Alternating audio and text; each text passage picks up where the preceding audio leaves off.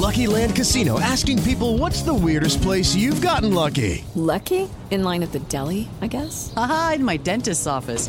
More than once, actually. Do I have to say? Yes, you do. In the car before my kids' PTA meeting. Really? Yes. Excuse me, what's the weirdest place you've gotten lucky? I never win and tell. Well, there you have it. You can get lucky anywhere playing at LuckyLandSlots.com. Play for free right now. Are you feeling lucky? No purchase necessary. Void where prohibited by law. 18 plus. Terms and conditions apply. See website for details.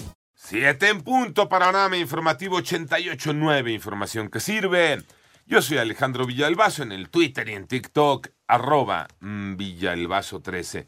Viernes 13 de enero, Iñaki Manero. Hay que tener mucho cuidado porque hay una alerta por un medicamento que se presenta para personas que viven con diabetes.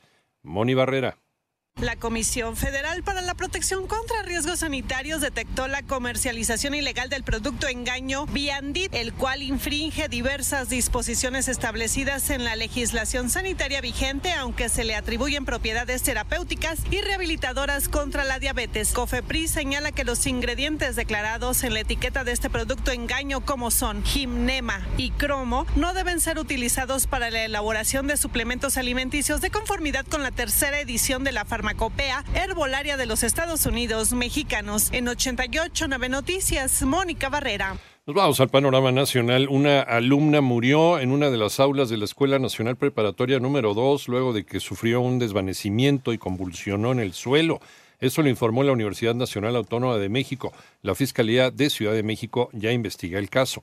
Por otra parte, dos reos más que se fugaron del Centro de Reinserción Social número 3 en Ciudad Juárez, Chihuahua, fueron detenidos. Ya suman seis los recapturados y cuatro que fueron localizados sin vida. Suman cuatro personas muertas, nueve lesionadas tras el enfrentamiento del pasado 11 de enero entre fuerzas federales y huachicoleros, estos en el poblado de La Estación, en Cuautepec de Hinojosa, en el estado de Hidalgo.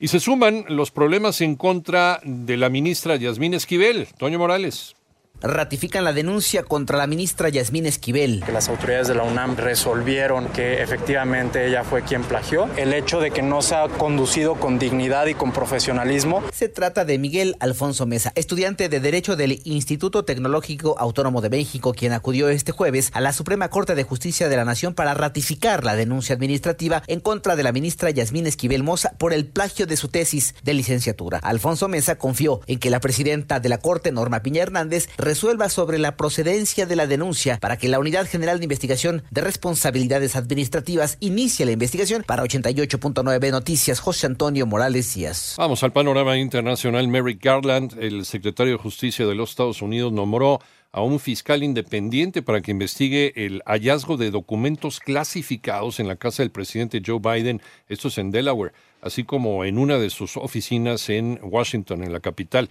En tanto, Cuba asumió la presidencia de 2023 del grupo de los 77 Machina, que defiende los intereses de los países del sur en Naciones Unidas, por lo que el canciller Bruno Rodríguez ahora está al frente del cargo que anteriormente ocupaba Pakistán. En Perú renunció el ministro del Trabajo Edmundo García luego de casi 50 muertes durante las protestas contra la presidenta Dina Boluarte y se unió al llamado de elecciones generales inmediatas.